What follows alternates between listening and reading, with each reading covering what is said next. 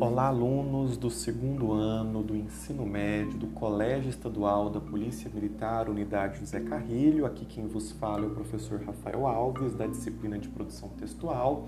Vamos para mais um episódio do nosso podcast Palavrear, notabilizando a tese e a argumentação. Na última aula, vocês foram confrontados com uma teoria acerca do relato pessoal e de que forma que a leitura dos relatos nos aproxima desse exercício constante, frequente, que tem que se dar a partir da aquisição de linguagem, ampliação de repertório vocabular. Coloquei no grupo do WhatsApp e também estará no GR8 o quadro de avisos, já com a data em que vocês serão submetidos à verificação de aprendizagem do terceiro ciclo. Pois muito bem, estamos no terceiro bimestre, é necessário que vocês se organizem quanto a isso e coloquei um cronograma é, com datas, envios e como que se dará os procedimentos avaliativos nesse terceiro ciclo.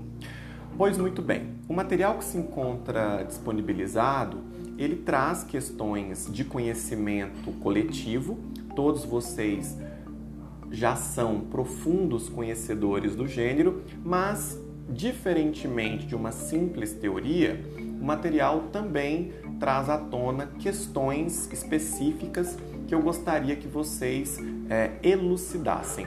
A começar por essa definição: o que é a tese? esse posicionamento objetivo, claro, direto sobre determinado assunto. Né? O texto deverá ser guiado pela tese, o aluno anuncia preferencialmente no final do primeiro parágrafo e o restante da redação deve provar que a tese é contundente, que a tese é verossímil, né? que ela tem possibilidades de ser exequível, de estar calcada nos fatos descritos pelo próprio tema e de que maneira que isso reverbera nas nossas produções, nos nossos diálogos, não é? A tese é a visão pessoal do aluno. Vale esclarecer que todo texto de caráter argumentativo demarca o ponto de vista do autor acerca de algum tema. Assim, nesse tipo textual, o aluno deverá enunciar uma opinião pessoal sobre o assunto.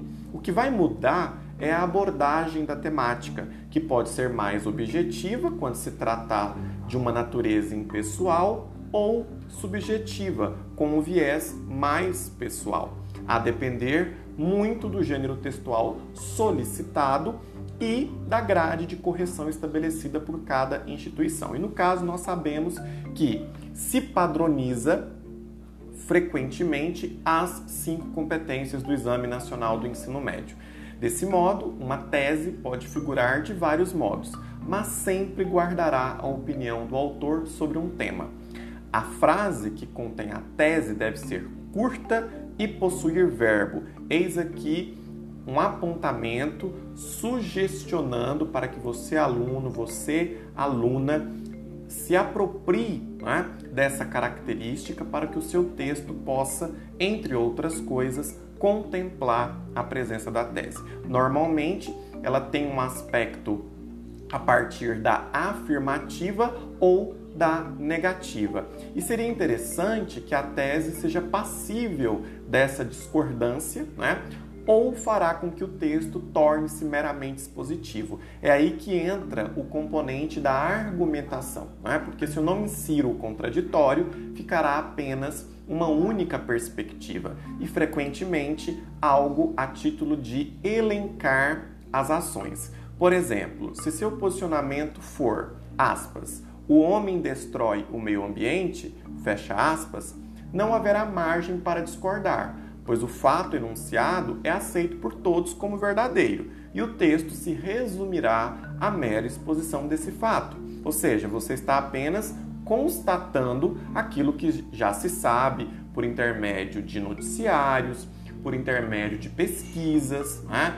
De estatísticas que comprovam de forma perentória, de forma contundente, né, essa questão.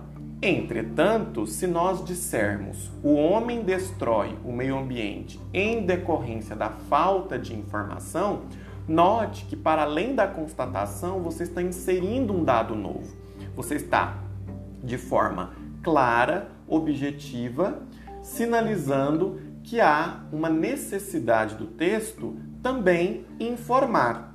Esse homem ele pratica um desvio é, frente ao meio ambiente porque desconhece a necessidade de preservar o bioma, o ecossistema. Né? Portanto, ele é responsável por essa destruição. Né? Cabe ao autor defender o seu ponto de vista, porque não haverá dúvida, não haverá nesse sentido, né? Não haverá nenhum tipo de dúvida, de ambiguidade para com respeito ao que se coloca frente à argumentação. E nós vamos ter a tese por causa, que ela é mais indicada quando a temática ela for objetiva e tratar de problemas de cunho social, cultural, ambiental, etc. Portanto, é ideal para o Enem.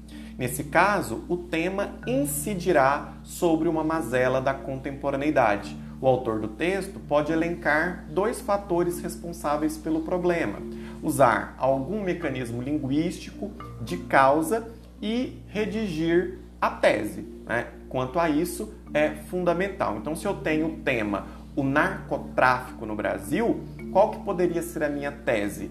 O narcotráfico no Brasil é decorrente da desigualdade social e da ausência de segurança pública. Então perceba que aqui eu abri uma fissura é, nessa minha compreensão do tema, não me limitando apenas em descrevê-lo, mas colocando dois eixos centrais nessa discussão. A desigualdade social ela tem que ser lida e interpretada nessa chave, bem como a segurança pública. Nesse caso, é interessante abordar que a argumentação ela também apresenta essas consequências a partir de uma dada problemática. Você também pode trazer, em vez de causas, consequências para a tese. E aí, eu estou propondo alguns exercícios que vocês podem fazer tanto nessa ficha como no próprio caderno de produção textual, em que vocês irão, a partir de temas, apontar causas e apontar consequências. Porque aí, quando nós começarmos a tratar da argumentação sob esse viés de causa e consequência, nós conseguiremos avançar, né? Sobretudo porque se sabe que nos vestibulares, de um modo geral, é fundamental que o texto dissertativo ele seja claro, né? Ele seja objetivo, pois você precisa demonstrar sem rodeios que os problemas que está levantando têm causa e efeito. Então essa consciência é importante, inclusive para você organizar com mais facilidade os seus argumentos. Eis aí a questão fatídica da coerência textual. Por esse motivo, dominar as relações de causas e consequências são técnicas muito eficientes e usadas na argumentação a partir do aspecto de que se domina é, mecanismos, artifícios de persuasão e funciona assim. Partimos de uma dada situação inerente ao tema e buscamos suas causas ou suas respectivas consequências. Por exemplo, quais são as causas do aquecimento global e as suas consequências? É hora de fazer o seu projeto de texto. Então, quer dizer, uma ação que ela é pregressa, ela é pretérita ao texto, diz respeito a esse projeto. E vocês perceberão um quadro demonstrativo em que eu tenho o tema e causas e consequências. Ou seja, esse movimento de análise, ele precisa partir de quem produz, partir de quem escreve. Como materializar textualmente essas ideias, né? ainda que de forma esquemática, de maneira rápida e eficiente?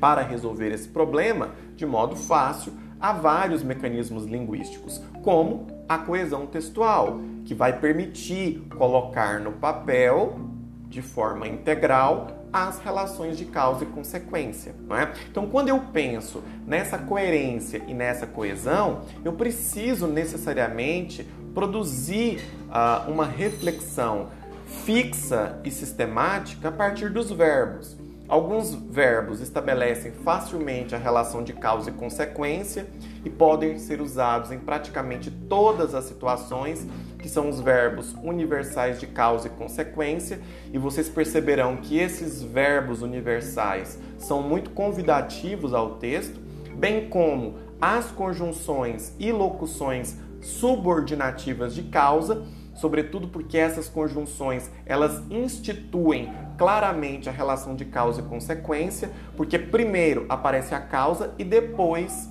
a consequência. E vocês também se darão conta desses quadros demonstrativos. Né?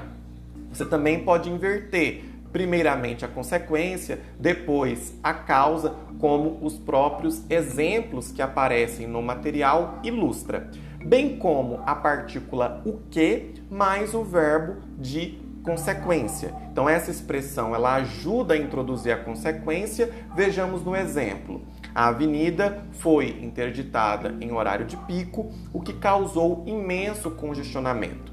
O presidente cometeu inúmeras gafes, o que comprometeu sua popularidade. Então note que a partícula o que estabelece essa junção entre orações é, que possuem um sentido em si mesmo, que são orações independentes, mas que, quando justapostas, promovem uma linearidade do texto. Bem como o gerúndio, né, que tem que ser evitado nas expressões e, sobretudo, na construção idiomática né, uh, do texto formal, devido a que é uma partícula extremamente é, importante para que se tenha a ideia uh, de paragrafação e de como que a causa ela é posta e promovida. E eu vou ter no final desse material alguns exercícios para vocês inserirem causas, inserirem consequências, inserirem a partícula o que mais os verbos de consequência, que é um exercício muito importante,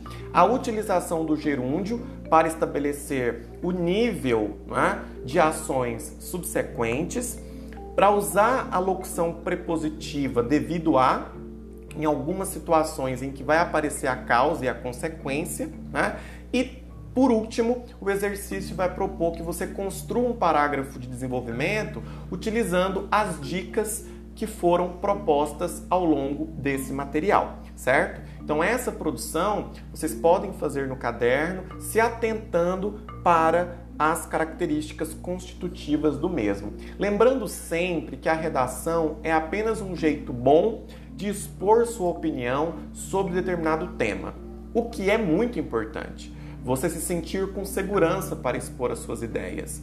Qual é o segredo? Senso crítico, né? E como faço para adquirir e ampliar? Lendo, escrevendo, assimilando, interpretando, né? Portanto, fique feliz porque estamos no caminho certo, estamos prosseguindo nessa análise, né? Qualquer dúvida, qualquer eventualidade, me procurem, estou sempre à disposição para sanar dúvidas e inquietações. Portanto, analisem os exercícios, façam com atenção, porque serão úteis no aprimoramento da escrita de cada um. Encerrando aqui mais um episódio do nosso podcast Palavrear.